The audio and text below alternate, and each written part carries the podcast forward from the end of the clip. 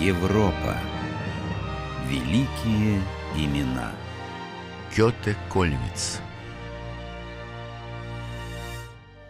Ясным июньским днем 1926 года молодой велосипедист, житель местечка Рогельвельде в бельгийской глубинке, ехал по проселочной дороге. В одну сторону расстилались поля, по другую тянулась бесконечная стена, заросшая терновником. Внимание велосипедиста привлекла пожилая супружеская чита. Одетые, как состоятельные горожане, эти люди брели вдоль стены, усталые и растерянные. Извините, господа, э, вход в другом месте. Вам надо вернуться на полкилометра. Если хотите, я покажу. А то вы сами точно не найдете. Мы будем вам очень благодарны. Э, Пять франков за труды вам достаточно? Я не возьму с вас ни сантима. В таком деле не может быть и речи о деньгах, господин профессор. Почему профессор? Я всего только врач. Да?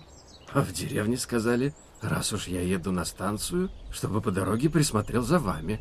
Говорят, немецкий профессор приехал.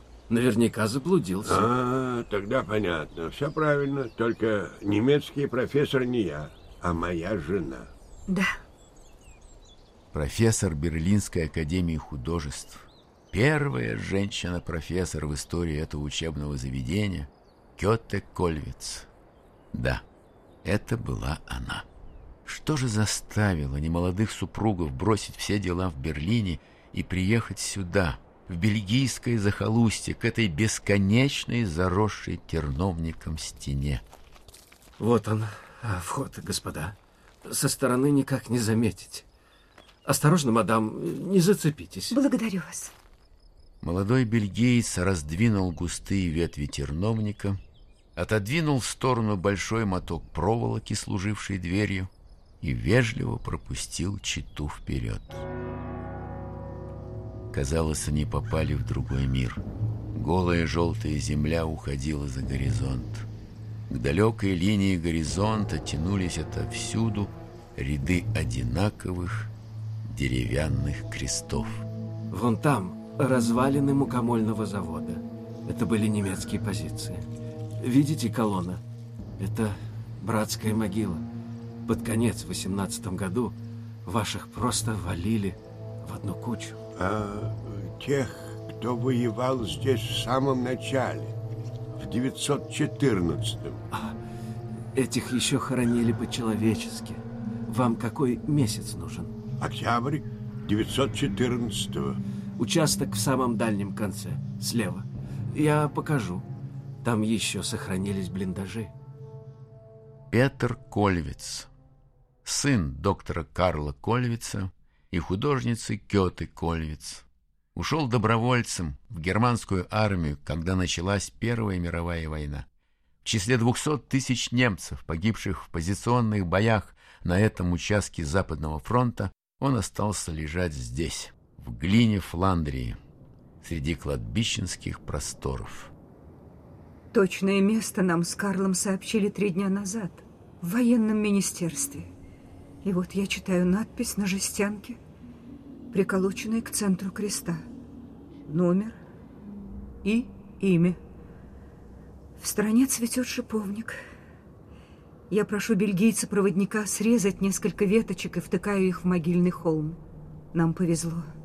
На тысячах крестов кругом надписи либо нет, либо по-французски. Одна и та же. Неизвестный немец. Когда супруги вернулись в Берлин, Кёте Кольвиц стала работать над скульптурной группой памяти павших для немецкого военного кладбища в Бельгии. Фигур всего две. Грубо скроенный отец, человек в сапогах, снегнувшийся спиной, подкошенный горем, кажется, впервые в жизни опустился на колени. Мать в бесформенном балахоне, в порыве раскаяния, склонила голову к земле. Каялась на самом деле я. Каялась из-за своего сына, которого не смогла уберечь. Каялась из-за все его поколение, выкошенное никому не нужной войной. Не знаю, скромно это или нет. Лицу немолодой матери с прямыми волосами, широкими скулами и большими веками я придала отчасти свои черты. Работа над скульптурной группой, завершенной в граните, согласование с властями Бельгии формальностей, связанных с установкой памятника, все это было завершено в 1932 году. В художественных кругах Берлина ходили разные слухи об этой работе, но почти никто не видел ее. Художница, чьи симпатии к коммунистам были известны всем, опасалась, что поднявшие голову гитлеровцы разрисуют свастиками это столь дорогое ей творение. Вскоре после того, как нацисты пришли к власти, в Берлине провели учебную воздушную тревогу. Слушая его и сирены, я поняла, что новой большой войны не избежать. Ответом Кёте Кольвиц на установление в Германии коричневого режима стала графическая серия «Смерть». Вездесущая смерть вырывала детей из материнских рук, сажала девушек к себе на колени и залепляла поцелуями их распахнутые в крики рты. В последнем листке серии «Зов смерти» художница изобразила себя. Рука смерти касается ее плеча, приглашая следовать за собой. Так оно вскоре и случилось. 13 июня 1936 года в дверь берлинской квартиры-мастерской позвонили. Четверо крепких мужчин в серых костюмах и в мягких шляпах стояли на пороге. Нам нужно видеть фрау Кольвиц. Я ее муж. В чем дело, господа? Кто вы такие? Имперская тайная полиция, гестапо. Вам придется пока посидеть в соседней комнате. Только не нужно ничего трогать или пытаться прятать. Приступайте к обыску, Шульц! А я пока побеседую с хозяйкой. Чему я обязана таким повышенным вниманием к моей скромной особе? Ну, так уж и скромный. А вас с восторгом пишут в крупнейших газетах, фрау Кольвиц. В немецких газетах с некоторых пор обо мне не пишут ничего. Или вскользь какие-то гадости. А разве я сказал в немецких газетах? Мы, немцы, подарили миру печатный станок, и газеты, увы, теперь печатаются везде, в том числе и в Советском Союзе. Да-да. Вот, полюбуйтесь. Газета «Известия». Я не читаю по-русски. Ну, тогда я переведу. Хотя большого смысла в этом нет. Некий кремлевский пропагандист приехал в Берлин, потихоньку встретился с вами и написал об этой встрече. Обычные штампы красной пропаганды. Вот. Германия погрузилась во мрак. Великой художнице не дают работать. Ничего интересного, кроме вот этого места. Втроем мы говорили о Гитлере и о тяжелом положении немецких рабочих. Я не спрашиваю вас о подробностях беседы с агентом Коминтерна. Понятно, что речь шла не о гении фюрера. Эй, потише там! Собственно, к вам у нас пока только один вопрос, фрау. Кто был этот третий, а? Фрау Кольвиц.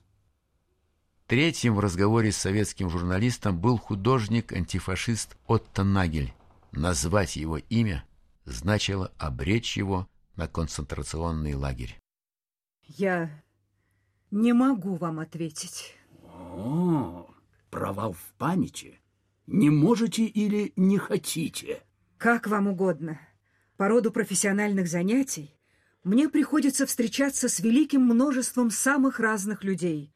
Всех не упомнишь. А, а не боитесь, что профессиональные занятия вам, возможно, скоро придется сменить, а? Ведь, действуя строго по закону, вас можно было бы на месяц-другой отправить на исправительные работы. Перетаскивать камни с места на место? Ну, как вам сказать? Действительно, мы не слишком церемонимся с врагами Рейха. Но я уверен, вы не принадлежите к их числу. Более того, мне почему-то кажется, что скоро мы увидим вас в первых рядах борцов за Великую Германию. Скоро мне исполнится семьдесят.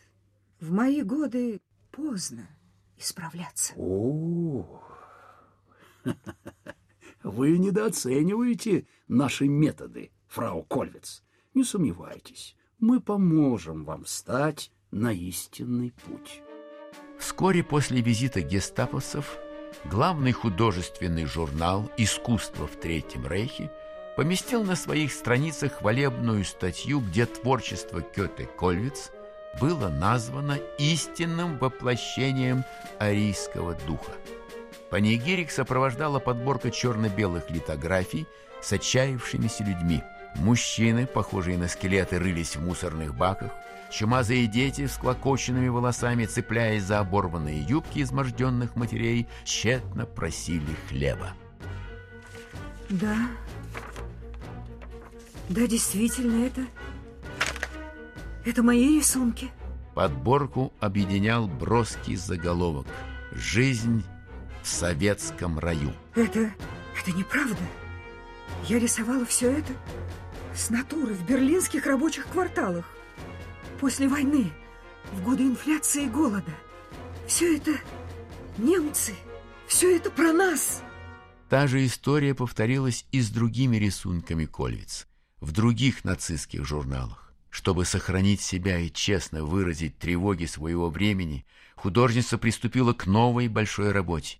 Ею стала бронзовая скульптурная группа «Башня матерей». Матери, защищая своих детей, сомкнулись вокруг них в кольцо. На выставке, куда была представлена скульптурная группа, художница встретила недавнего знакомого, непрошенного визитера, гестаповец был вежлив и предупредителен. Добрый день, фрау Колец. Вы что-то ищете? Куда-то исчезла моя башня матерей. Что вы с ней сделали? убрали в подвал.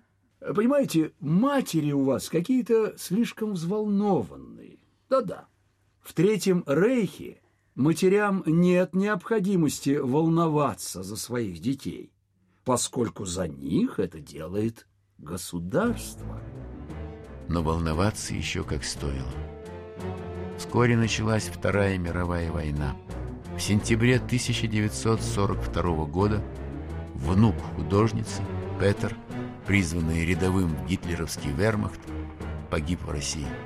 Чуть раньше скончался Карл Кольвиц вместе с которым было прожито более полувека.